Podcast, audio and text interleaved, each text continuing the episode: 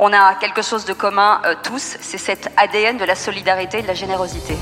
Parce que les entrepreneurs ne sont pas que là pour aller gagner des profits. Une vie sans engagement est une vie fade. Qu'est-ce qu'on risque? Obtenir du bonheur? Le bien de tous est l'affaire de chacun. Vous écoutez Génération Bien Commun. Je suis Thomas Tixier et tous les 15 jours, je reçois un invité qui s'engage au service du bien commun. Ensemble, nous discutons de son parcours, de ce qui l'anime au quotidien et de ses actions concrètes en faveur de la société. Rejoignez-nous dans ce podcast pour découvrir des échanges sans tabou avec ceux qui osent s'engager. Bonjour chers amis et bienvenue sur ce nouvel épisode du podcast de la Nuit du Bien Commun. Aujourd'hui, je suis avec Rodolphe et on va découvrir l'histoire derrière le pitch de Solentiel. Bonjour Rodolphe. Bonjour Thomas. Comment vas-tu? Je vais très bien, en pleine forme. Ouais, excellent, ça fait plaisir. T'es là avec un grand sourire, avec la petite barbe de trois jours. Euh, Est-ce que tu peux nous raconter un peu déjà Solentiel, pour ceux qui connaissent pas Alors Solentiel en quelques mots, c'est une aventure qui a démarré euh, à l'initiative d'un groupe de jeunes femmes du Nigeria qui m'a demandé explicitement de sortir de la prostitution. Et euh, quand je leur ai demandé concrètement ce qu'on pouvait faire, elles m'ont dit qu'il leur fallait pour cela un travail pour avoir immédiatement un salaire. Et plus précisément, elles m'ont dit qu'elles voulaient faire du nettoyage, métier qui leur paraissait à la fois facilement accessible en termes de compétences et euh, également ne nécessitant pas de parler français. Euh, des femmes anglophones. Et donc, euh, l'aventure a démarré comme ça. On a créé euh, l'association Solentiel, on a employé ce groupe de femmes et qui est allé faire, elles sont allées faire des prestations de nettoyage en entreprise. Et c'est comme ça que l'aventure Solentiel a démarré en 2017. Je me mets à la place d'un gars qui connaît pas du tout Solentiel. Ta première phrase est improbable. Je discute avec des femmes qui sont prostituées. Dans, dans quel contexte euh, tu te retrouves à, à discuter avec elles? Alors effectivement, je suis bénévole dans une association qui s'appelle Magdalena, qui est présente dans plusieurs villes de France, notamment au Bois de Boulogne, à Paris depuis 20 ans, puis qui s'est développée à Grenoble, à Lyon, à Orléans, à Toulouse. Et donc c'est dans le cadre de cette association qu'il y a des tournées du cœur la nuit, où on va à la rencontre des personnes qui se prostituent avec un camping-car. Et donc euh, les personnes montent dans le camping-car, on partage un café, on discute, on prie ensemble pour celles qui le souhaitent. Donc, ce sont des rencontres très simples, gratuites. Et donc, c'est un groupe de femmes qu'on on a rencontré toutes les semaines pendant trois mois, euh, à partir du moment où elles sont arrivées en France, en septembre 2016. Et en décembre 2016, après trois mois de rencontres, euh, elles ont décidé euh, de m'inviter euh, chez elles.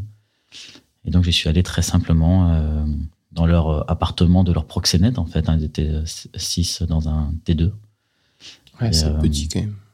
Et donc voilà, et donc c'est là où, où j'ai je suis j'ai quitté la relation gratuite qu'on a dans le camping-car pour pour savoir si concrètement on avait quelque chose à la- si on pouvait les aider concrètement. Ouais, aller plus loin que la que le moment d'échange, de partage, euh, Exactement. ouais. la lueur d'humanité. euh. Et puis c'est elle qui avait fait le premier pas de, de finalement de me faire confiance en, en, en m'invitant chez elle. Et, et c'est à partir de là qu'on a pu tisser quelque chose ensemble. Faut quand même un peu de cran pour euh, pour aller se même si c'est voilà, t'as as le cadre de l'association de Magdalena, ça fait des années que ça existe, donc c'est rodé quand même, mais il faut un peu d'audace quand même pour euh, pour vivre cette aventure. Oser un soir, euh, j'ai employé le mot de dire euh, sacrifier sa soirée. euh, bah, pour aller la passer euh, dans un camping-car, dans le bois de Boulogne, aller discuter avec des, des prostituées. C'était venu, ça a été facile, c'était complexe. Euh, alors moi, à titre personnel, c'était lié à un retour à la foi Ouais. et à la rencontre du fondateur de l'association qui faisait un témoignage à Paray-le-Monial. Et c'est en l'écoutant que je suis ensuite allé rencontrer l'association Magdalena qui était présente qu'à Boulogne, qu'au Bois de Boulogne à l'époque. Et donc j'ai participé euh, aux deux activités de l'association. Il y a des dîners euh, pour les personnes SDF le mercredi soir. Et ensuite, le, fondateur m'a emmené au Bois de Boulogne, dans le camping-car, auprès d'un public euh, essentiellement de personnes euh, transsexuelles, transgenres. Et euh, j'y suis retourné plusieurs fois. J'étais souvent à Paris pour mon travail. Et puis au bout de, je sais plus, cinq ou six rencontres, euh, le fondateur m'a dit, mais il y a sûrement plein de choses à faire à Grenoble, lancez-vous dans cette aventure. Et donc avec euh, mon épouse et puis des amis, on, a créé l'antenne Magdalena à Grenoble en 2014. Quoi, je- comment tu comment tu racontes à, à tes copains euh, parce que qu'est-ce qu'on raconte de ces moments-là? Parce que c'était aussi des c'est des moments de partage gratuits comme tu l'as dit donc assez pudiques évidemment euh, bah, l'objectif c'est aussi de rendre une part d'humanité à, à ces personnes-là qu'est-ce qu'on peut partager de ces moments-là? C'est vrai que c'est- difficile d'en parler. C'est un peu viens et vois, quoi. Ouais. viens et vois, viens découvrir euh, que dans ces moments où il se passe objectivement pas grand-chose, on n'a pas de grands échanges, surtout dans le camping-car où il y a plusieurs personnes dans le camping-car, il y a plusieurs femmes et, entre elles, elles ont, euh, elles sont, elles savent pas forcément qui est en lien avec qui dans le réseau. laquelle a des responsabilités, est-ce qu'il y en a un qui a un rôle, est-ce qu'il y en a une qui a un rôle de surveillance sur les autres. Donc il peut y avoir des, des relations très complexes entre elles. Donc elles ne se livrent jamais dans le camping-car. Oui, et toi, en plus, pas non plus la moindre idée, parce que j'imagine qu'elles te disent pas, bah, moi, je suis un peu la big boss. euh. Non, elles, euh, elles ne disent rien. Elles, entre elles, elles, elles se repèrent, mais nous, nous, on voit rien. Quoi. On est... Ouais. Et donc, c'est vrai que c'est des rencontres très simples. Euh, parfois, elles peuvent être un peu joyeuses parce qu'on peut mettre de la musique. Il y en a qui peuvent avoir envie de danser ou, ou voilà, ou il peut y avoir pas mal d'humour également. Mais c'est pas très profond quoi, en termes d'échange. Et donc, ce qui est beau, c'est plutôt au fil des rencontres, euh, semaine après semaine, parfois mois après mois, parfois année après année. Parfois, il faut beaucoup de temps. Hein, et ben, de voir que le lien de confiance est en train de se tisser. Et tout d'un coup, on a la personne qui euh, qui fait un acte de confiance incroyable, c'est-à-dire que souvent qui va nous livrer, euh, bah, tu peux voilà, inviter chez elle ou, ou demander de prendre un, un temps individuel en journée et là nous lâcher, nous livrer des choses sur sa vie et, euh, et souvent avec une demande d'aide assez concrète. Ouais. Donc euh, c'est ça à la rigueur cette partie-là est plus facilement euh, euh, exprimable auprès d'amis, voilà raconter, mais mais souvent ça vient assez longtemps après les premières rencontres, donc le, la première partie de l'engagement elle est Il faut être assidu, quoi. Ouais, faut être assidu. Et c'est vrai que tu parlais de sacrifice de soirée. Un des, un des, eng- un des engagements à prendre, c'est quand même la régularité dans la rencontre. Et, et la confiance ne se tisse que parce qu'on est régulier dans la rencontre. Et parfois, ça demande un gros sacrifice parce que le même soir, on a une autre invitation qui tombe. Ben, on- on- ben non, on était engagé à, à aller à Magdalena ce soir-là et donc, euh, donc on y va. Le, le rythme, c'est quoi Vous sortez tous les soirs, un soir par semaine, euh, une fréquence à peu près régulière euh Alors ça dépend des villes. À Magdalena, à Bois de Boulogne, c'est tous les soirs et même deux après-midi dans la semaine. À Grenoble, par exemple, c'est trois fois par semaine, euh, trois soirs par semaine. Euh, À Lyon, c'est de.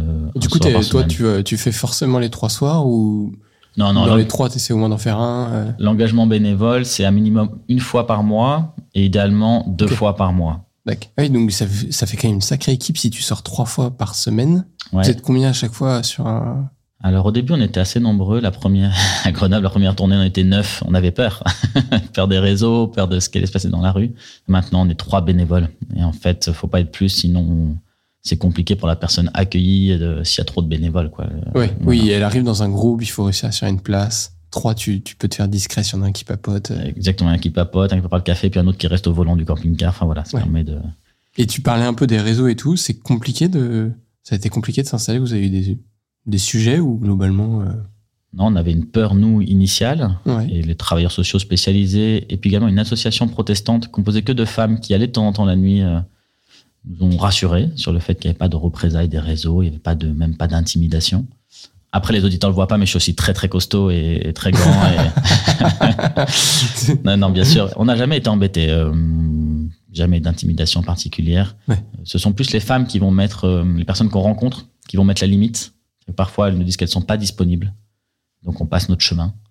Parfois, elles vont monter 5 minutes et descendre. Voilà. Et parfois, Oui, parce que toi, en soi, techniquement, t'arrives, tu gardes ton camping-car, et puis après, vous faites un petit tour pour dire que vous êtes là.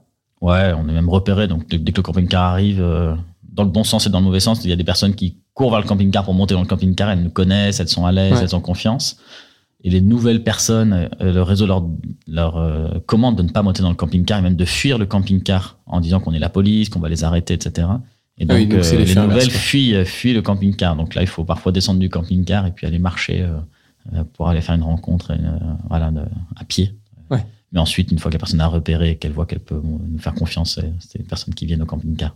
Et donc, c'est globalement, le- l'initiative mais, est, est accueillie, euh, je veux dire, paisiblement, Oui, ouais, ouais. ou moins neutre, quoi, globalement. euh. Ouais, et puis pour les réseaux de prostitution, euh, les proxénètes, on est, on est assimilé à institution française et donc, euh, donc lié à la police. C'est-à-dire que quand on va, euh, ils n'osent pas nous intimider, il n'y a pas de violence. De, de fait, aujourd'hui, la police se mêle, pardon pour les mots, mais assez peu des affaires de prostitution, encore plus sur la prostitution étrangère qui n'intéresse pas grand monde. Donc les réseaux peuvent faire leurs affaires assez tranquillement. À l'inverse, s'ils commencent à toucher les cheveux d'un bénévole français, je pense que la police sera obligée de se mêler un peu plus de, de ce qui se Ouais, passe. Donc c'est pas très bon pour le réseau. Ils préfèrent rester euh, cachés euh, dans le bois. Ouais, donc ça vous permet d'être sur une bonne ligne euh, utile, extrêmement important, et en même temps... euh, Ouais, euh, utile, je sais pas en fait, mais, mais oui. C'est- J'ai assez confiance dans, dans le propos. Je, je- ça fait... Donc, je suis en train. De... La première fois que je t'ai vu sur la scène de la nuit du bien commun, c'était il y a trois ans. Ouais, c'était Nantes. Euh, Il y a eu Nantes pour Solentiel et puis il y avait. Oui, c'est ça, c'est Nantes pour Ouais. Solentiel. Il y a deux... Mais non, c'était pas il y a pas si longtemps, c'était il y a un an. Un an et demi. Ah, t'as raison. Il y a un an. Ouais. On en, a, on a vécu des petites choses depuis. euh, on s'est croisé en pitch euh, plus d'une fois avec Rodolphe. Non, mais je suis quand même assez impressionné parce que c'est c'est un sujet de société. En, si je rentre un peu dans, dans le trash, mais c'est facile de dire à tes potes. Je dis pas que c'est facile de le faire, mais il y a un côté valorisant de je vais faire des maraudes, je vais voir les SDF le soir. L'image qu'on se fait de t'es un gars chouette, sympa, qui a le cœur sur la main. Dire je vais voir des prostituées le soir, tu sens quand même une petite distance qui vient de s'installer de c'est sympa, mais c'est je suis pas sûr d'avoir besoin d'aller beaucoup plus loin que cette information euh, dans ce que tu es en train de me raconter. Et non seulement tu as eu l'audace de le faire, tu as eu l'audace d'aller créer une antenne, donc d'embarquer ta femme, tes potes dans cette aventure et puis des bénévoles au fur et à mesure. Et t'es allé à l'étape d'après, t'es allé les voir chez elles et ça a lancé aujourd'hui Solentiel euh, avec euh, du coup derrière pour elle c'est un retour à l'emploi et donc à terme c'est aussi un- une sortie du réseau euh, et, une reprise d'une vie. euh, je sais pas, est-ce que on peut dire j'ai envie de dire une vie digne, mais je je veux pas employer des mots euh, blessants ou Il y, a- y avait deux, il y avait deux questions. La question, déjà, quand on parle effectivement de la prostitution, euh, même entre amis, on voit bien qu'on touche au sujet de la sexualité. Et effectivement, c'est euh, c'est complexe d'en discuter. C'est assez rigolo de voir les réactions. Euh, comme tu dis, on parle des SDF, il n'y a pas de problème, mais quand on parle de prostitution, tac. Et puis, on peut avoir aussi, mais c'est bizarre d'aller, euh, t'es un homme blanc, pourquoi tu vas voir des prostituées? Enfin, il peut aussi Ouais. opposer à des hommes qui vont voir des, des, des prostituées pour les aider. Ça, ça paraît toujours louche. Enfin, il peut y avoir plein de sujets, mais c'est vrai que c'est un sujet en un vrai, peu complexe. les SDF, tu te dis pas, tu le fais parce qu'à un moment t'as été SDF. Non, on voit tous des pauvres tous les jours et à un moment t'as été touché, tu t'es dit, c'est fou, mais quand tu parles de la prostitution, tu sais que dans la dans la tête de l'autre, il y a un moment une lumière qui s'allume, genre t'as tes clients, Exactement. tu, tu- du coup tu fais la bascule euh, et en fait bah non, t'es pas obligé de. Alors c'est vrai qu'il y a aussi des, des clients qui se présentent en tant que chevaliers blancs, c'est-à-dire qu'ils vont tomber amoureux souvent d'une- personne dans la rue et qui ensuite euh, vont tenter de l'aider, mais alors en- souvent financièrement, et puis la jeune femme va en profiter pour, euh, pour, pour pouvoir rembourser par exemple, plus vite sa dette qu'elle doit à son réseau, etc. Et évidemment, le client va exiger de la jeune femme, sans l'exiger, mais qu'il ait des relations sexuelles, etc., euh, fréquentes et continues. Et le client a l'impression vraiment d'être un peu le sauveur, quoi. hein, et, Hmm. pour en avoir rencontré plusieurs euh, qui nous ont rappelé au niveau de l'association, au niveau de Magdalena, bah c'est vrai qu'ils, dans leur tête, ils sont, ils sont des sauveurs de la jeune femme. Alors qu'en fait, du point de vue extérieur, de manière très objectif, ce sont juste des clients qui mettent une emprise totale sur la jeune femme et elle va passer d'un proxénète externe à, à un homme français qui va complètement les, les, les- les canaliser. et- Hmm. donc euh, c'est vrai qu'il y a des choses louches aussi dans la relation de prostitution euh, entre les, les clients et, euh, et les personnes qui se prostituent. Bon voilà, ça, ça peut s'entendre quoi, qui qui est toujours une interrogation. Ouais. Et dans les bénévoles que tu recrutes, tu, justement, tu fais attention à ce que les gens soient pas eux-mêmes clients à côté. Euh. C'est un truc qui peut se présenter, t'en sais rien du tout. D'abord, on peut pas le savoir vraiment. Ouais. Euh, après, on fait attention à l'âge des bénévoles, particulièrement chez les hommes. Pas de bénévoles de 18 ans. euh, voilà, Ouais. enfin, on fait attention quoi. Et puis ensuite, on est toujours en équipe. Donc le fait d'être trois bénévoles, on, on essaie normalement d'avoir toujours des équipes mixtes avec hommes et femmes euh, parmi les trois. Voilà, et puis en fait, on voit, il y a des, d'abord, il y a, des- il y a pas mal de bénévoles qui disent, bah, non, qui veulent pas y aller du tout. Par exemple, qui sont à McDonald's, qui sont que sur la partie dîner auprès des SDF, qui vont pas sur la partie prostitution. Et c'est très bien comme ça, y a- et on force jamais la main. Ouais, il voilà. faut que ce soit libre, évidemment. Euh, et puis il y en a qui essayent, qui font une tournée avec nous, puis qui reviennent pas et qui nous disent euh, j'étais pas à l'aise quoi. Donc euh, Hmm. et après c'est vrai que ça renvoie, ça renvoie à sa sexualité, ça renvoie à ses relations affectives. Enfin, à un moment donné, si on n'est pas à l'aise, vaut mieux ça, vaut mieux pas y aller parce que parfois il peut y avoir des choses un peu provoquantes, des personnes un peu provocantes dans leur tenue, dans leur euh, attitude, aussi pour tester le bénévole. Euh, T'es là pourquoi mon ami? Et Ouais. Ça, tu l'as dans tous les écosystèmes, en vrai. Oui, ouais, ouais, c'est vrai, c'est vrai. Sauf que là c'est tout de suite la nudité quoi. Ouais, ouais, ouais. Par contre, là, effectivement, c'est un sujet sur lequel tu peux très vite être. euh, Et donc, à dans- le regard doit être très ajusté, toujours regarder Ouais. dans les yeux. Je pense qu'il y a une personne à Grenoble qui est, qui est quasiment toujours nue dans son camion. Et donc, quand on va la voir, il faut avoir, euh, faut regarder, enfin, voilà, faut Ouais. un regard bien ajusté dans les yeux euh, pour la respecter aussi. Et c'est un vrai test de sa part. Hein, c'est- voilà, il faut, faut être à l'aise avec ça. Et puis parfois, euh, parfois, il peut y a des périodes aussi peut-être où on peut être moins à l'aise et, Ouais. et voilà, faut accepter aussi et connaître ses limites. Tu, tu formes un peu tes bénévoles, tu les prépares à ça? Il y a un entretien avant le démarrage des tournées. Et puis ensuite, on a des groupes de, de, de paroles ensemble.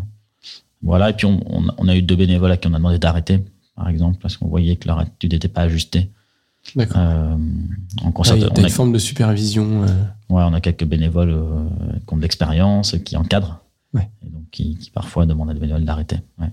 Quelle est la chose la plus dure que t'aies vécue euh, dans, dans ces rencontres? Alors, la chose la plus dure que j'ai vécue, euh, c'est une femme qui est, qui a demandé à sortir, qu'on a accueilli à la maison avec ma famille, et euh, qui était enceinte, et qui a demandé à avorter.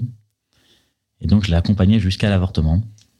C'était très dur pour deux raisons. D'abord, à titre personnel, je considère toujours que l'avortement est un drame. Voilà, mais cela dit, j'ai respecté son choix et, donc je l'ai accompagnée jusqu'à l'hôpital, hein, jusque dans sa chambre d'hôpital. Euh, la deuxième raison pour laquelle c'était très dur, c'est que je savais intimement que c'était pas son choix et qu'elle était sous pression de sa proxénète. Mais euh, j'ai discuté un long moment avec elle. Elle me disait que c'était vraiment son choix, donc euh, donc elle allait au bout de sa démarche et on l'a recueillie à la maison après, hein, sortant de sortant de l'hôpital. Et un an plus tard, elle s'est effondrée dans la rue. On marchait tous les deux et elle m'a dit, tu sais, Rodolphe, j'avais pas le choix. Hmm. Et donc, euh, voilà, ça a été assez, ça a été vraiment dur. Il se trouve en plus que c'était un vendredi saint, mais euh, ouais, c'était une chose difficile. C'est. Il se passe quand même des, des, des rencontres tu vas vraiment au cœur euh, de, de sujets. Enfin, Ouais, on est dans, on est dans l'intimité de, d'abord dans, dans ce qu'elles ont vécu, dans leur parcours. Elles, elles livrent leur parcours, donc euh, donc c'est elles sont souvent trahies par leur famille, violées dans l'enfance assez régulièrement, souvent dans des contextes famili- famili- dans un contexte familial. Euh, après, elles sont prises dans, les trafics, donc elles passent par la Libye notamment dans des maisons closes où certaines ne voient pas le jour pendant des mois avec les clients qui défilent jour et nuit. Enfin, donc ça, elles racontent. Alors elles sont pudiques euh, sur les mots utilisés, et à la fois comme on doit écrire. On accompagne notamment pour qu'elles écrivent leur récit, pour qu'elles puissent ensuite être reconnues comme victimes de réseaux de traite à des fins de prostitution et obtenir le statut de réfugié en France. Bon, bah faut poser quand même les mots et, et décrire. Mm. Donc ça, c'est voilà, la personne nous livre, ouais, nous livre pas mal de choses et c'est un travail que du coup tu fais avec elle. euh, Ça, je le fais avec elle. On intervient notamment, nous, euh, ça c'est au titre de Magdalena, hein. on intervient surtout sur une dimension spirituelle. Ce sont des femmes qui... euh, Il y a un pacte vaudou qui est fait au moment où elles, sont, elles quittent le pays d'origine, le Nigeria pour la plupart. Et dans ce, pacte est fait avec euh, le réseau de prostitution. Et donc elles, in- elles invoquent un esprit qui s'appelle l'esprit Juju. Et donc euh, il y a un pacte qui est scellé. La, personne, euh, la jeune femme s'engage à rembourser une dette dont elle ignore à peu près le montant. Et on lui promet en échange qu'elle va avoir un travail en Europe, un bon travail. Et donc voilà, et donc au cours de ce rituel, la femme est mise nue, on lui prélève du sang, des poils, des- un peu de peau. Et donc ensuite, il y a un- une sorte de sorcier hein, qui, va, qui va exercer, euh, qui, va, qui, va, qui va faire son rite. Et il y a toujours un membre de la famille qui est également là en tant que témoin. Et donc quand elles arrivent ensuite euh, en Europe en prostitution, elles sont terrorisées, elles ne peuvent pas parler. D'abord parce qu'elle a, a la répression physique du proxénète, à la fois sur elle-même et sur la famille, mais aussi parce y a le juju. Et donc, elles ont peur que l'esprit Juju s'en prenne à elles euh, ou s'en prenne à leur famille. Et donc, on, on intervient régulièrement euh, dans les échanges avec la personne pour la réancrer. Ce sont beaucoup de femmes chrétiennes. Et donc, on va simplement les réancrer dans leur foi chrétienne. Euh, J'accompagne aussi quelques femmes musulmanes. Donc, on les rentre dans leur foi musulmane.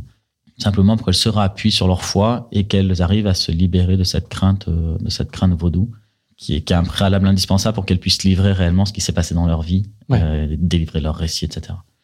Euh, donc c'est à ce titre-là où, mais je les arrête assez vite, c'est-à-dire que souvent elles commencent à me livrer leur récit. Je me rends compte que ça y est, elles sont prêtes à, à vraiment dire des choses et euh, sauf si elles insistent, souvent je vais plutôt les arrêter et ensuite je les envoie vers les associations spécialisées qui, qui sont chargées de faire les, récits de demandes d'asile, etc.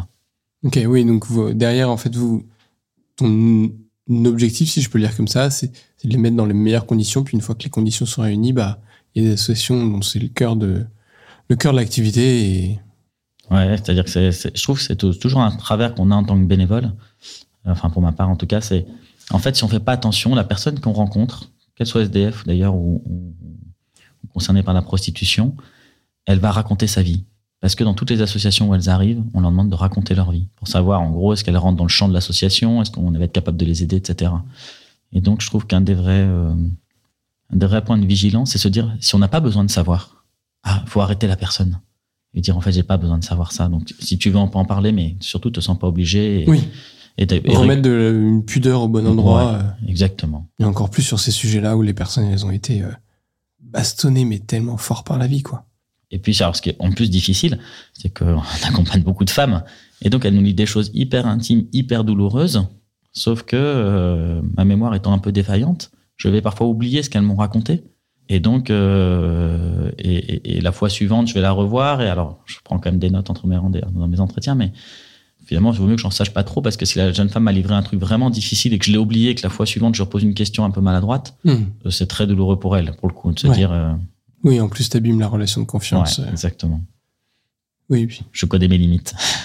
Ah non, mais c'est important en vrai, hein, je trouve, dans le, dans, dans le, dans le bénévolat, mais c'est même vrai, je trouve, dans, dans le quotidien du- d'une relation, euh, savoir jusqu'où tu vas être capable d'écouter, parce que c'est important, je pense, de savoir écouter, mais il y a aussi accompagner derrière. Et quand tu es face à des gens qui sont dans la souffrance, quand ils ont livré un récit, parfois tu as cette bascule, on peut même la vivre avec des copains, quoi, où tu sens que tu as écouté une souffrance, et puis si tu l'as laissé partir trop loin, la personne attend un accompagnement derrière où tu dis, bah ouais, euh, c'est gentil, mais je sais pas quoi faire de cette information, quoi.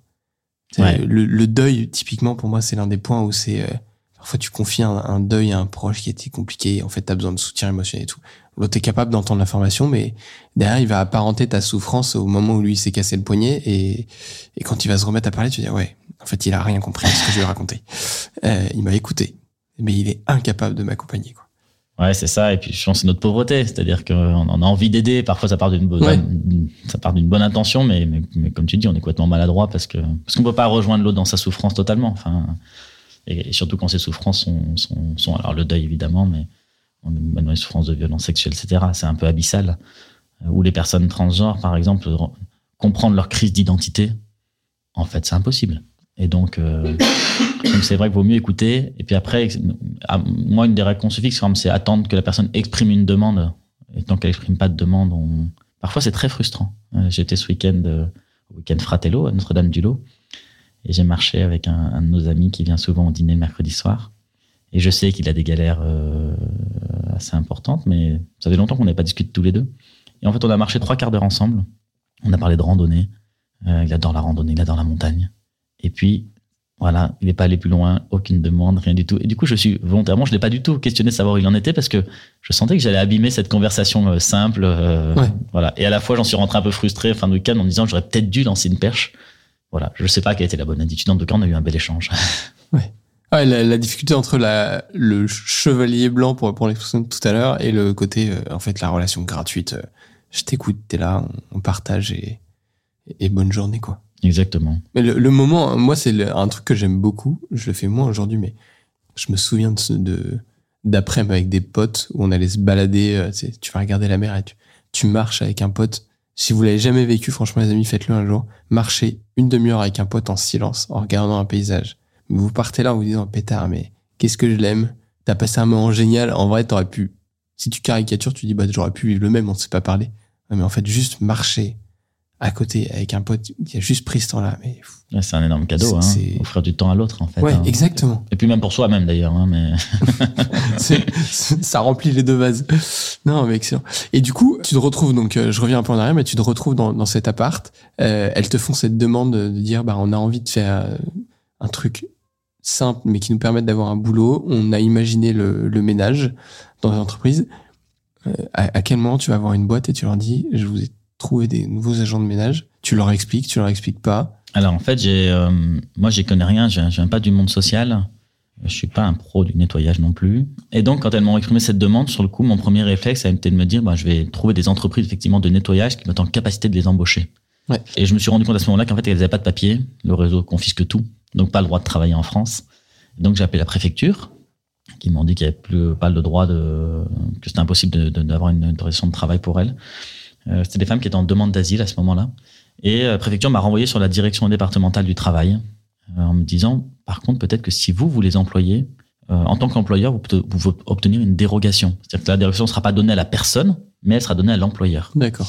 Et donc, euh, je suis tombé sur une- la directrice euh, de la direction départementale du travail que je n'ai jamais rencontrée et euh, qui m'a, à qui j'ai présenté euh, la situation de ces femmes Donc c'est des échanges de mails. euh, par téléphone. J'ai appelé au standard, le standard m'a passé la direction directement et la, la directrice m'a dit écoutez, votre projet c'est vraiment génial. Je m'occupe de vos autorisations de travail. Allez-y, créez une association.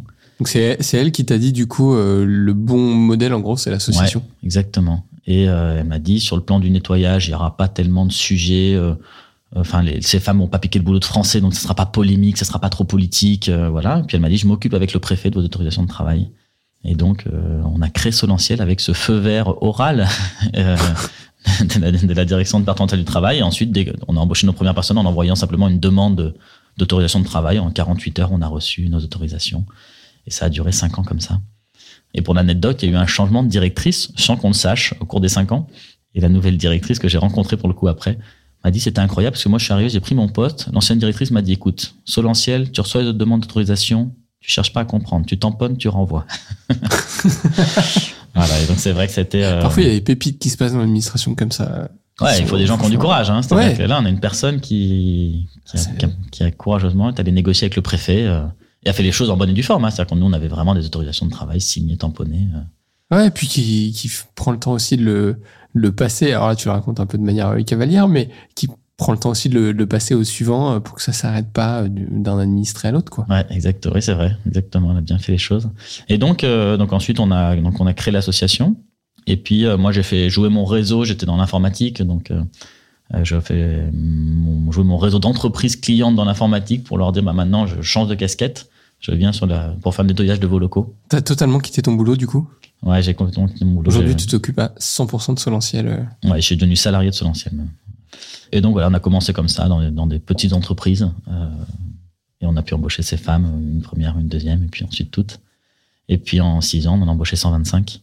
Et ce qui est incroyable, c'est que on les voit changer de vie instantanément. C'est-à-dire qu'il n'y a pas tellement de. Au moment où elles démarrent à Solentiel, on, nous, on pose une exigence, c'est qu'on enfin, deux exigences, c'est qu'elles s'engagent à arrêter la prostitution. Exigence qu'elles remplissent plutôt facilement, parce qu'elles ont un salaire du coup avec Solentiel, donc ça fonctionne. Et puis la deuxième exigence, c'est qu'elles aient un hébergement officiel. Donc si jamais elles étaient hébergées par, par le réseau de prostitution, ce qui est souvent le cas, il faut à ce moment-là que la jeune femme soit fasse une demande d'hébergement d'urgence, par exemple, ou nous on l'accompagne, mais on déclenche réellement l'embauche que quand on est sûr qu'elle a un hébergement officiel. Et on a aussi du coup, donc euh, ça veut dire que tu t'assures de la sortir du réseau, quoi. Ouais, exactement. L'hébergement, c'est vraiment un, moyen très concret de la sortie de sortie de- du réseau. Et euh, on s'appuie également sur Magdalena euh, à Grenoble où il y a eu un réseau de familles d'accueil qui a été constitué. Et puis l'ouverture de trois appartements, des colocations solidaires. Donc euh, on a beaucoup de ça. On a une quinzaine de nos salariés qui sont dans ces colocations solidaires aujourd'hui. Euh, voilà, on, on s'est donné les moyens aussi de permettre euh, de permettre à ces femmes d'avoir un hébergement parce que les, les solutions d'hébergement sont quand même très limitées un peu partout en France. Donc voilà, et donc elles, elles ont un hébergement, elles ont un travail et un salaire, elles changent de vie quoi. Puis alors après, on est sur un parcours d'insertion un peu classique. Et je reviens juste deux secondes sur le, le- leur bascule de, de façon très pragmatique. T'arrives assez- une fois qu'elles elles sont prêtes. Tu parlais tout à l'heure des, des enjeux de, de dette et tout ça, donc ça veut dire que en gros ces sujets-là ils sont réglés financièrement, je sais pas, mais en tout cas dans, leur tête psychologiquement elles sont prêtes à faire cette bascule. Une fois qu'elles font cette bascule, globalement, euh, si elles se si elles sortent du réseau, euh, le réseau les laisse à peu près tranquilles et, et ça fonctionne. Alors ça, va- ça peut se faire en plusieurs étapes, mais la effectivement, il y a une bascule dans leur tête de se dire euh, je lâche mon réseau, Ouais. je rembourserai pas ma dette. Et c'est une bascule qu'on va un tout petit peu sécuriser euh, quand elle a lieu, parce qu'on va notamment euh, le réseau va avoir de- va, me- va exercer des représailles sur la famille au pays. Donc la famille une fois sur deux est complice du réseau, donc finalement c'est du bidon. Il n'y a pas vraiment de représailles, mais et, mais une fois sur deux la famille n'est pas forcément euh, complice. Et donc quand la jeune femme veut sortir, on, va, on lui dit ben tu préviens ta famille, euh, tu leur laisses une semaine pour qu'ils puissent déménager et tu coupes les ponts avec ta famille pendant au moins un an. Ah ouais. Ouais. Et tu leur dis surtout pas où t'es. Nous, Solentiel, on est présent dans plusieurs villes. Donc, si la jeune femme a besoin, euh, Oui, si sa madame la- était présente à Grenoble, par exemple, on va, lui proposer d'aller à, à Lyon, à Toulouse. Mm. Euh, euh, Aujourd'hui, on peut aller à Nantes aussi. Donc voilà, donc il y a cette bascule-là à faire. Ensuite, on essaie d'aller les amener vers un dépôt de plainte contre euh, la madame, la proxénète. Ça, ça se fait généralement plusieurs mois après l'entrée à Solentiel. C'est-à-dire qu'on voit que à la fois, il faut, faut vraiment que le lien de confiance soit vraiment fort et qu'elle se rend compte à quel point, euh, en fait, à quel point elles sont enregistrées chez nous. C'est-à-dire que quand elles sont dans la en prostitution, si elles sont tuées, je sais pas combien de temps là, on, va, on, va, on va mettre pour s'en rendre compte au niveau de, la police, au niveau, ça, peut être très long, quoi. À l'inverse, nous, si une de nos salariés est disparu, c'est déjà arrivé. En fait, on s'en rend compte immédiatement. Elle vient pas au travail, donc là, on se met en recherche. euh. et donc ça, quand elles prennent conscience de ça, à ce moment-là, on peut aller vers un dépôt de plainte et se rendre compte que ça y est, en gros, elles sont quand même sécurisées. Ouais, d'accord. Et, et d'ailleurs, c'est le premier effet qu'elle nous donne euh, quand elle- après l'embauche, quand on leur demande ça va, euh, elle dit mais c'est incroyable, je me sens en sécurité maintenant. Alors que Mhm. on n'est pas, on n'offre pas de sécurité sur le logement. Enfin, Oui, tu, tu files un coup de main, tu as trouvé les conditions pour avoir un travail, euh, mais et après on est juste employeur, quoi. hein, donc, Ouais. euh, voilà. Mais en fait, c'est c'est un vrai ressenti pour elle. Oui, en plus, en, en tant qu'employeur, il y a des moments où tu dois avoir des messages, bah, comme tout employeur, quoi. Le, le taf a bien été fait, moyen fait, pas bien fait. Alors ça, c'est une des difficultés, effectivement. C'est que, c'est que là, dans Solentiel, on n'est plus du tout dans une relation gratuite, on est dans une relation de travail. Et le nettoyage, en plus, c'est un métier qui est objectivement difficile. C'est un métier physique, très ingrat. Euh, quand tout va bien, les entreprises euh, partenaires ne Ne disent rien. disent rien. Alors elles sont, plutôt que plutôt, enfin elles essayent quand même de participer au projet, donc elles essayent de dire des choses positives, mais, mais globalement elles ne disent pas tous les jours pour nous dire que c'est bien fait, euh, évidemment. À l'inverse, quand ça va mal, bah, elles nous le disent parce que ça peut parfois les mettre, surtout les hôtels, exemple, on travaille dans des hôtels. Un hôtel, quand une chambre est mal faite, euh, le client se plaint et donc ça a des conséquences sur l'activité économique de l'hôtel. Et euh, donc c'est un travail ingrat. Et du coup, nous, ben, effectivement, en termes de opérationnel, on va, on va devoir dire à une personne, euh, une des équipières en insertion, ben, ton travail a mal été fait, il y a une plainte client, euh, ça fait trois fois de suite, on va, on va devoir aller vers une sanction. Et donc ça, ça complique un petit peu les relations. En tout cas, ça nous fait peur. Moi, c'était un des points vraiment sur lequel... euh, et d'ailleurs, au démarrage de Solentiel, c'était une vraie difficulté. On avait un management traditionnel avec une directrice et un management un peu à la baguette. Euh, quand je dis la baguette, c'est-à-dire euh, je, donne, de- je donne des consignes, il faut qu'elles soient exécutées. Si elles ne sont pas exécutées, je sanctionne. Que, la façon dont fonctionnent beaucoup d'entreprises en France et, et particulièrement des entreprises comme le nettoyage, par exemple, ou le bâtiment. Et du coup, les, les, les personnes en insertion ont retrouvé un peu des mécanismes qu'elles avaient connus dans les réseaux de prostitution, qui fonctionnent évidemment totalement sur ce mode-là. Et on voyait bien que dans le projet d'insertion, euh, c'était un peu compliqué. Quoi. À la fois, on les aidait, mais à la fois, euh, ça a limité leur, leur, leur épanouissement, leur... euh, Ouais, tu ramènes des mécaniques qui, chez elles, et c'est normal, réveillent aussi des mécaniques de défense en se disant, OK, le, taf est... je- J'extrapole, hein, toute prudence gardée, mais évidemment, le boulot est différent, mais en fait, la- le, le comportement in fine de la personne au-dessus de moi est très sensiblement le même. euh, Ouais, c'est, évidemment, c'est, en tout cas, c'est le même type de comportement. C'est-à-dire que c'est, euh, je donne une consigne et si ça n'est pas expliqué, je sanctionne dans des degrés qui n'ont rien à voir avec un réseau de prostitution. Donc c'est ça la différence, une question de degré. Mais du coup, pour la personne, ça lui fait penser à ça. Et, ouais, et, et- donc, psychologiquement, tu vas avoir les mêmes mécaniques. Je peux perdre confiance euh, en l'autre parce que de toute façon... ouais. Une fois, par exemple, il y a une, une des jeunes femmes qui nous a dit, euh, qui vient nous voir, une, une personne avec beaucoup de, d'expérience assolentielle et puis beaucoup de maturité, qui nous dit, vous savez, quand vous, par exemple, quand vous nous dites, vous n'avez pas le choix, parce qu'on donne une consigne, je sais pas, la directrice donne une consigne de travail, et la personne dit, ah, moi, je, demain, je travaille pas. Alors, en fait, t'as pas le choix. Si demain tu travailles, c'est un jour travaillé. Donc, euh, Ouais. donc elle nous a dit, quand vous dites, vous n'avez pas le choix, ce sont exactement les mots que prononcent nos madames, tout le temps. Tu n'as pas le choix. Tu n'as pas le Mm. choix. Et donc elle dit n'utilisez pas ces mots-là, changez votre formulation et déjà ça ira beaucoup mieux. Et donc on a changé les mots et effectivement, effectivement ça, ça, ça s'est passé beaucoup mieux. Tu dis quoi aujourd'hui, du coup? Euh, on, on va leur dire, apparemment vous avez le choix. Je change. Bah, bah, moi je j'interviens rarement, je suis pas tellement sur l'opérationnel, mais ça arrive de temps en temps. En fait, tu as le choix. Tu peux, si tu veux, tu peux toujours quitter Solentiel. Tu es libre. Oui. Oui, En fait, tu remets la, tu remets, tu redonnes la responsabilité à la personne. Ouais. Et puis sa liberté première, c'est de sortir de Solentiel et, et surtout que souvent elles, se- sont déjà sorties de la prostitution. Donc parfois c'est un peu galère si elles ont pas, si elles parlent pas toujours pas français ou si, mais, mais grosso modo elles ont toujours leur liberté. Donc je les ramène à cette liberté-là et leur responsabilité plutôt que, que donner un, un ordre strict. Et en vrai, c'est un bon tip pour tous les managers qui nous écoutent. hein. Redonner sa liberté à son collaborateur, c'est l'engager, c'est le, le faire réfléchir sur pourquoi il le fait. Et une fois que tu as trouvé pourquoi tu le faisais, ben, déjà Oui. tu le fais mieux. Tu fais avec le cœur. Humainement, ça c'est plus sympa que d'être dans la contrainte. Et puis t'es plus dans une relation euh, difficile avec ton manager, quoi. Enfin, tu Ouais. comprends que. Alors du coup, nous, on a, on a complètement, euh, on était dans cette situation un peu pyramidale et on a changé totalement de mode de management à Solentiel. On a découvert ce que c'était que les entreprises libérées et aujourd'hui, on a des, des équipières qui, qui sont en équipe et en équipe autonome. Il n'y a pas de chef d'équipe. Et donc, on va donner beaucoup de responsabilités. L'équipe est, est autonome et responsable. Ouais. Et la- l'autorité classique du manager, elle est distribuée sur les membres de l'équipe en fonction de leurs compétences, en fonction de leur appétence. Tu peux nous détailler un peu pour que ce soit concret? Et ben, par exemple, euh, on va avoir dans l'équipe une personne qui peut être euh, responsable de la qualité. Et ce sont les autres membres de l'équipe qui vont la désigner. Et donc, c'est elle qui va contrôler de manière aléatoire le travail fait par les autres et qui va simplement faire un rapport de, de qualité euh, de manière assez neutre. On va avoir une autre personne qui peut être responsable des achats, produits et matériels. Euh, on peut en avoir une autre qui est responsable du planning. Enfin voilà, on peut avoir plusieurs Ouais, ok. fonctions Oui, qui reviennent normalement suis au responsable manager. de qualité, mais je, je dois rendre des comptes à celui qui est responsable du planning, si j'étais là, pas là, et euh, il me manque euh, tel ou tel ustensile, je vais voir un troisième euh, Là où, effectivement, de la façon classique, tu irais voir tout le temps la même personne, le boss. Exactement. Et donc après, il y a des réunions d'équipe assez fréquemment où, on- et puis où du coup, on va discuter des problèmes. Le responsable qualité va dire, bah voilà, moi dans mes rapports qualité, j'ai eu tel, tel, tel, tel rapport négatif. Et on peut amener le sujet sur la table du coup d'un- d'une difficulté particulière. Et ça, ça a totalement changé. Le...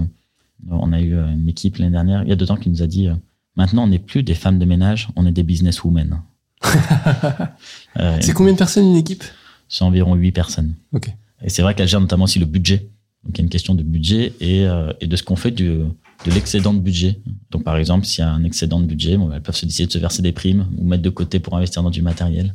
Et donc, tu t'attribues un, un budget quoi, mensuel à l'équipe, le budget, c'est le chiffre d'affaires euh, de généré nettoyage. par l'équipe Voilà, ponctionné de euh, aujourd'hui 10% pour payer les, les frais de support. euh, les- Ouais. Voilà.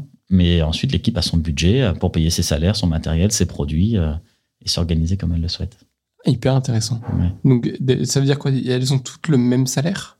Elles ont toutes, euh, oui, aujourd'hui, elles ont globalement toutes le même salaire. Les plus anciennes ont un tout petit peu plus par, par biais de la convention collective. Ouais. Il y en a qui travaillent un peu plus d'heures que d'autres parce qu'elles ont des responsabilités qui leur donnent, euh, qui nécessitent qu'elles travaillent un peu plus de. Elles sont aujourd'hui en moyenne à 24 heures par semaine. Et par exemple, une, si quelqu'un qui est en qualité va avoir 28 heures ou 30 heures par semaine. Oui, parce qu'elle va faire de la supervision Exactement. sur les autres. euh, Et du coup, euh, voilà. Mais on pourrait très bien imaginer qu'une équipe décide de mieux rémunérer une des équipières parce qu'elle lui confie une responsabilité importante et que, et que c'est un moyen de la motiver aussi dans cette responsabilité. Ouais, elles sont vraiment. T'as, j'allais dire, le, le cadre légal, mais comme tu dis, après, bah voilà, on veut changer de matos, on veut. euh, excellent. Et tu fais un peu de. Entre les équipes, euh, c'est, j'allais dire, l'organisation qui supervise un peu le lien, ou il y a des moments, tu les fais aussi partager, euh, dire, partage de bonnes pratiques, de- telle équipe a une bonne idée, on fait remonter aux autres. On a une réunion mensuelle avec l'ensemble des, des collaborateurs de, de- dans chaque agence, Ouais. dans chaque ville. Dans chaque équipe, il y a un leader. Donc, leader, c'est pas un manager. Leader, c'est juste celui qui est chargé un peu de, de, de donner de la dynamique à l'équipe en organisant la réunion d'équipe, par exemple, etc. Mais il peut pas imposer de décision particulière. hein. Et les leaders se retrouvent en, réun- en réunion euh, hebdomadaire. D'accord. Ouais, donc eux, ils servent à faire de la synergie, de partager de l'information. Partage de bonnes pratiques, etc. Franchement, bravo. Ouais, ouais, c'est, alors, c'est, on est, euh, moi, j'ai découvert ça, donc, euh, on l'a mis en place. Euh, le- la, la vraie difficulté, c'est, c'est vraiment, c'est de lâcher complètement et de, et de laisser de l'autonomie. Et parfois, en sachant que qu'une équipe va se planter, bon, bah, en fait, euh, c'est le, laisser fa- les autres faire une erreur, c'est aussi un moyen d'apprentissage. Alors, évidemment, quand on le sait d'avance, on essaye de limiter l'impact de l'erreur, mais on va laisser l'équipe prendre sa décision. Et en C'est fait, c'est important ce que beau. tu dis là en vrai, parce que tu es conscient qu'il va y avoir une erreur et en, tant- en tant que manager, di- direction, il est important, le, on laisse faire l'erreur, mais on va limiter l'impact. On s'assure du coup des garde-fous. Pour moi, c'est c'est comme avec un enfant. Tu sais qu'il va, il est en train de faire le pit sur le canapé. Tu lui as dit que c'était pas une bonne idée. T'amènes un coussin, il va tomber, tu le sais, mais il va tomber sur le coussin, donc il va pas se faire mal. Et il aura appris qu'effectivement, plutôt que de lui hurler dessus en disant, eh, rentre pas là, tu vas tomber. Et au pire, en plus, s'il tombe pas, bah, il aura gagné de la confiance en lui. Il y a un truc que j'aime beaucoup en coaching, c'est le principe des 3 P. Euh, protection, permission, puissance.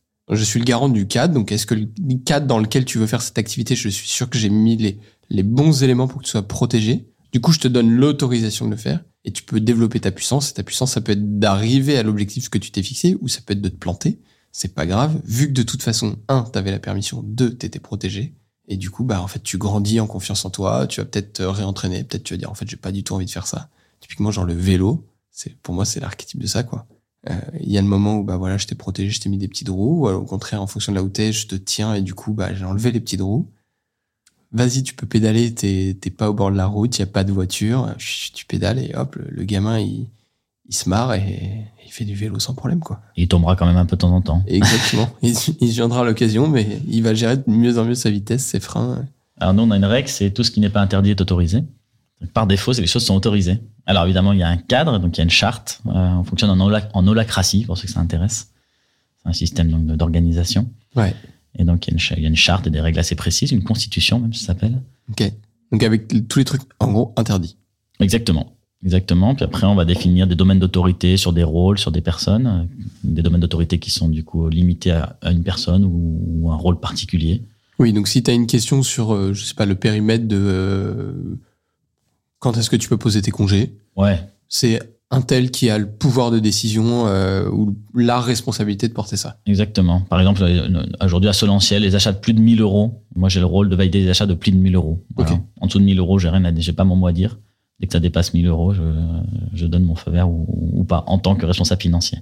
D'accord. Voilà, mais, mais une fois qu'on a défini ce cadre, tout ce qui n'est pas interdit, donc euh, tout ce qui n'est pas interdit par le cadre, est autorisé pour les personnes. Et donc ça donne une capacité d'initiative assez incroyable. Alors aujourd'hui, alors c'est vrai sur l'équipe d'encadrement déjà. L'équipe d'encadrement, du coup, chacun dans son rôle a, dans ses rôles a vraiment une, une forte capacité d'autonomie, une prise d'initiative. Et puis du coup, c'est aussi vrai sur les équipières dans leur mission, euh, dans leur mission, les missions qui leur sont confiées. T'as un exemple où tu t'es dit, Péter, c'est le cadre, c'est exactement le cadre qui a permis ça? Ouais, un exemple très concret euh, qui est venu en deux temps. Quand on a démarré Solentiel dans le groupe de jeunes femmes, il y avait des, au moins une personne qui était totalement illettrée. Et donc c'était assez, et donc c'était assez complexe parce que pour transmettre les consignes, il fallait pas le faire ni en français ni en anglais, euh, enfin par écrit. Et donc on a eu, on avait un peu du mal. Et la directrice euh, de l'époque m'a dit bon c'est trop compliqué, il faut qu'on mette un test de lecture-écriture en entrée de Solentiel. Et donc pendant euh, trois ans, quatre ans même, on a, on avait un test de lecture-écriture simple en français ou en anglais suivant ce que voulait la personne, mais euh, qui était rédhibitoire quoi. Si la personne passait pas ce test, on, on l'embauchait pas à Solentiel. Et on a eu euh, donc on a eu deux choses euh, qui ont débloqué, qui ont changé cette situation. D'abord, on a deux membres dans le conseil d'administration qui sont euh, des femmes concernées, qui ont été victimes de réseaux de traite à des fins de prostitution. Et une des deux nous a inter- interpellé le conseil d'administration et a dit écoutez, c'est super ce que fait Solentiel, mais en fait, les femmes qui ont le plus besoin de Solentiel, elles sont écartées à l'entrée. Et donc, elle a dit est-ce qu'on peut vraiment, est-ce qu'on pourrait pas réfléchir à remettre ça en cause et voir comment on intègre des personnes qui savent ni lire ni écrire? Donc ça, le conseil d'administration a validé le principe, mais ça engageait pas trop le conseil d'administration. Et ensuite, on a, on a discuté ça avec les équipes qui, dans leur autonomie, à un moment donné, euh, moi, j'ai même pas suivi le détail. Je vais raconter comment, te comment ça s'est passé. Un jour, je vois une, quelques mois plus tard, je vois une jeune femme qui est passée dans- les bureaux de Solentiel. Et donc, euh, on discute un moment, et je lui dis, mais, je dis, comment t'as été embauché, toi, tu, tu sais pas lire, pas écrire. Je la connaissais, hein, d'avant. Et elle me dit non. Je dis, mais l'équipe euh, le savait Elle dit, oui, bien sûr, je leur ai dit avant l'embauche. Je dis, elle est embauchée. Ouais, ouais, ouais, ils ont décidé de m'embaucher. euh. Et donc, l'équipe autonome hein, avait décidé d'intégrer une personne, voilà, en connaissance de cause. euh. Et donc, je lui dis, mais concrètement, tu fais comment Euh, Tu sais pas lire, pas écrire, tu as des cahiers des charges avec tout ce qu'il faut faire en termes de prestations de nettoyage. Elle me dit déjà, la première fois, il y a toujours quelqu'un de l'équipe qui m'accompagne et qui, avec moi, lit le cahier des charges, on regarde, m'explique que ce qu'il faut faire, etc. Elle me dit ensuite, ben, quand j'y retourne la seconde fois et que je comprends pas, euh, si j'ai oublié des choses, je me mets en WhatsApp vidéo. et donc, avec une autre membre de l'équipe qui m'explique. Puis parfois, ça suffit pas, donc euh, elles reviennent. Elle me dit, en fait, elles reviennent souvent m'aider. Et, euh, et du coup, en essayant de creuser un peu le sujet, en fait, il y a pas mal de membres de l'équipe qui, sur leur jour off, allaient aider cette personne. Voilà. Et du coup, j'ai demandé à une des, une des membres de l'équipe, j'ai dit, pourquoi vous avez fait ça? Elle me dit, Rodolphe, mais cette femme, elle a trois enfants. C'est elle qui avait le plus besoin de Solentiel. Des belles leçons de vie. Franchement magnifique. Ça, ça scotche sur le. Je suis, plutôt un grand défenseur de l'évolution de management euh, qu'on commence à vivre euh, le côté euh, virer la dimension pyramidale et tout ça. Je trouve que ça, c'est magnifique parce que ça te rappelle que dans une boîte, t'as tendance à virer un collab parce qu'il il colle pas aux critères que tu veux lui donner. Et en fait, juste, c'est pas qu'il colle pas au, au résultat en fait, c'est qu'il colle pas au prisme avec lequel toi tu regardes le résultat. Et il pourrait réussir à le faire, c'est juste si tu regardes différemment. Ouais, il y a ça. Et puis, il y a ce qui a motivé aussi, c'est l'ensemble des équipes, du coup, ça a intégré des personnes. euh, alors, toujours à petite dose, hein, parce qu'en fait, évidemment, si euh, c'est un trop grand nombre de personnes qui ne savent pas lire, pas écrire, de fait, on serait pas capable. mais... mais cela dit, elles le font et avec beaucoup de solidarité. Et en fait, ce qui les a motivées, c'est qu'elles participent, elles sont actrices de la raison d'être de Solentiel. Et ça, c'est également extrêmement motivant parce que parfois, elles arrivent, euh, le nettoyage, c'est franchement ingrat. hein, euh, et donc, elles sont parfois fatiguées du travail, du boulot, etc. Et elles trouvent une force, une énergie incroyable. Et, elles le disent, elles disent, mais en fait, on fait ça parce qu'on veut aider d'autres femmes. Et on sait que euh, si on bosse bien, qu'on va gagner d'autres cli- d'autres entreprises partenaires et qu'on va pouvoir aider euh, deux, trois, quatre, cinq autres femmes. Et ça, ça leur donne une joie incroyable. Et surtout que c'est elles qui recrutent. Donc ça, c'est un autre aspect de l'autonomie des équipes. L'équipe va décider, euh, sa charge de travail augmente parce qu'il y a un nouveau contrat gagné. Et donc, elle va accueillir une nouvelle personne, elle va la former et elle va lui annoncer, c'est bon, on te, on te recrute, t'es recruté et tu vas pouvoir démarrer. Alors là, c'est des explosions de joie. Au démarrage de Solentiel, c'est moi qui avais cette explosion de joie. Euh, Sur les premières embauches, je m'en occupais. Ensuite, c'était souvent la directrice. Et quand cette tout son joie, c'est quand le recrutement est fait par les équipes, c'est elle qui récolte le fruit incroyable, cette joie incroyable qu'exprime la personne recrutée, qui du coup se rend compte que sa vie va changer euh, du jour au lendemain. Ouais, c'est une, récompense magnifique parce que c'est ton travail en tant qu'équipière qui a permis Ouais. le, le recrutement. euh, C'est toi qui le réalise et c'est toi qui en as les fruits directement. C'est pas ton manager qui dit ah, il est super content, euh, il arrive la semaine prochaine. Exactement, c'est direct quoi. On est, on est sans intermédiaire là. C'est une belle marque de confiance. Je trouve que c'est un c'est un beau rendu de la confiance qu'elles vous font euh, au départ dans, dans le camping-car. Puis l'engagement qui est, qui est pris à Solentiel, c'est un, un beau rendu de, de l'autre côté de redonner ce- cette confiance et, et cette responsabilité. euh. Ouais, mais je, je, je- je- vraiment objectivement, je pense que c'est le seul moyen pour que pour que ça pour que ça puisse euh, comme ça fonctionner aussi bien. Ouais. C'est quand quand elles portent, quand ces personnes portent elles-mêmes leur projet finalement. Et nous, du coup, on est aidants quoi, parce que il y, y a des choses qu'elles qu'elles maîtrisent pas du tout. euh, mais mais hum, donc faut aider, faut accompagner, faut soutenir, faut développer, mais mais en soi, elles sont bien meilleures. J'ai une jeune femme qui m'a accompagné sur un rendez-vous, par exemple, pour aller négocier un agrément. euh, on a besoin d'agréments sur les parcours de sortie de prostitution pour avoir des autorisations de travail. Et souvent, j'y allais seul, rencontrer, on rencontre des délégués aux droits des femmes. Bon, en tant qu'homme blanc, euh, je suis pas forcément le mieux positionné pour défendre Solentiel, pour expliquer. La dernière fois, je suis allé avec une, une de une Congolaise, qui en deux heures a, a parlé bien mieux que moi de, de, de la situation des femmes, de, de ce qu'apportait Solentiel, de, des, des, des, choses bien et moins bien de Solentiel, enfin, en plus avec une, une objectivité euh, vraiment très chouette. Et, euh, et c'est vrai, quand elles, quand, voilà, quand elles portent elles-mêmes le projet, elles sont beaucoup plus pertinentes. Hmm. Voilà. Par contre, c'est dur, c'est douloureux pour elles parce que, parce que d'abord, ça, ça les expose. hein, et ça les expose en plus avec une étiquette ancienne prostituée. Donc, euh, Oui. Il faut du cran, il faut du courage. Donc, donc toutes les équipières sont pas capables, hein, mais il y en a qui, portent la cause et qui, pour pouvoir, euh, parce qu'elles ont vraiment, elles ont envie d'aider un maximum d'autres personnes et qui ont ça dans le cœur, qui du coup veulent porter la cause et être. Tu as un, travail, toi, dans, dans le regard des autres, typiquement quand tu arrives comme ça, qu'il faut aller convaincre un, un, nouveau client euh, sur ce côté de, de l'étiquette. En France, on est quand même très bon pour garder très longtemps une étiquette euh, obsolète sur le front de quelqu'un. Ça t'arrive, ça, ça te dire c'est un sujet parfois? Ouais, on a deux, on a deux sujets. On a le sujet vis-à-vis des entreprises. Déjà, quand on parle de l'insertion, une structure d'insertion, une association d'insertion, déjà, hop, parfois ça fait un peu peur. Et puis quand on parle de, en plus d'insertion sur la, en lien avec la prostitution, euh, il y a plein de, il y a plein de choses qui viennent en tête des entreprises. Donc moi, souvent, on les aborde euh, en entretien, même quand les, les dirigeants les abordent pas, on leur dit mais elles ont quitté la prostitution, elles vont pas aller euh, se mettre en prostitution dans vos locaux, elles vont pas être en tenue euh, sexy, enfin. Enfin, il y aura pas tout ça, vous inquiétez pas. Ouais, t'as des peurs. Euh, il y aura pas de vol non plus. On a, on a jamais de vol dans nos équipières. Donc, faut, dé- faut déconstruire un peu les, les craintes exprimées ou non par l'entreprise qui veut travailler avec nous. Voilà, on a aussi une, à déconstruire euh, parfois au niveau de l'accompagnement social avec les acteurs sociaux euh, qui souvent euh, vont voir que le côté vi- euh, victime de la personne. Et par exemple, on- se dire bah, il faut quand même d'abord qu'elle se, qu'elle se reconstruise entièrement. euh, il faut qu'elle ait un, héber- un, un logement totalement autonome. Il faut qu'elle qu'elle parle un minimum français avant de pouvoir travailler.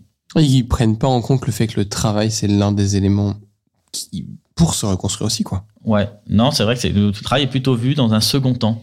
C'est marrant, c'est très segmenté comme euh, je trouve. Ouais. Alors c'est vrai pour une partie des personnes, c'est-à-dire qu'il y a des personnes qui sont très abîmées. Euh, c'est vrai aussi sur la partie des personnes SDF d'ailleurs. Il y a des personnes qui sont pas capables de travailler, donc heureusement qu'il y a des, c'est- l'une des étapes de la reconstruction, Voilà. c'est pas la première. heureusement que qu'on a des, des des aides au niveau social qui nécessitent pas de travailler, enfin qui sont pas conditionnées au travail. Ouais, c'est ça, indispensable sur certains publics. À l'inverse, euh, à l'inverse, ben nous on s'in- nous on s'adresse aux femmes qui postulent à Solentiel, donc elles ont une démarche, elles veulent venir travailler, hein, et ben de se dire, bah en fait si elles demandent, euh, n'attendons pas qu'elles aient euh, un certain niveau de français ou je sais pas quoi, allons-y quoi. Et, le, travail, tu demandais à la question de la dignité. La prostitution, elle abîme la personne. Que la personne ait voulu ou pas se prostituer. Alors moi, je connais pas vraiment de personne qui ait voulu se prostituer. J'accompagne aussi des femmes françaises avec Magdalena. Mais euh, parfois, elles ont l'impression d'avoir pris une décision. Mais souvent, la décision est totalement biaisée. Peu importe. En tout cas, que la personne. Ça veut dire qu'il y a, il y a des moments où il y a vraiment des gens qui sont arrivés dans ce secteur-là, dans le libre choix? Non, je pense justement. Généralement, il y a toujours eu euh, une violence sexuelle préalable. Hmm. Soit dans l'enfance, soit dans l'adolescence, soit au moment de l'entrée euh, dans la prostitution. On tombe pas là-dedans par Le, le hasard. côté de, il y a des gens qui le font par. euh, J'avais une femme ça française qui était une femme française qui est venue me voir comme ça, qui avait euh, 51 ans. Et donc, il vient me voir, donc c'est au titre de Magdalena, ça. Et euh, qui me raconte, qui m'explique euh, qu'elle est prostituée euh, depuis 38 ans. Enfin, elle me dit pas ça tout de suite. Elle me dit qu'elle est prostituée, que tout va bien dans sa vie, qu'elle a des clients réguliers, qu'elle fait ça chez elle depuis voilà depuis longtemps, que les clients prennent soin, voilà, tout va bien, qu'elle gagne très bien sa vie. Donc au début, elle me présente euh, vraiment. euh, donc je lui dis, en fait, pourquoi vous venez me voir? Elle dit, ah, ben, j'aimerais arrêter. Je dis, mais pourquoi? Elle me dit, parce que ma fille, à 17 ans, commence à me poser beaucoup de questions et j'ai pas envie qu'elle fasse ça. Et donc je lui dis, bah, fait combien de temps que vous prostituez? Elle me dit, ça fait 38 ans. Et donc je fais mon petit calcul, 38 ans, elle a 51 ans. Et donc je lui dis, mais attendez, comment on démarre la prostitution à 13 ans? Et donc là, elle me raconte son enfance, euh, violée à plusieurs reprises, etc., droguée de force euh, par un homme.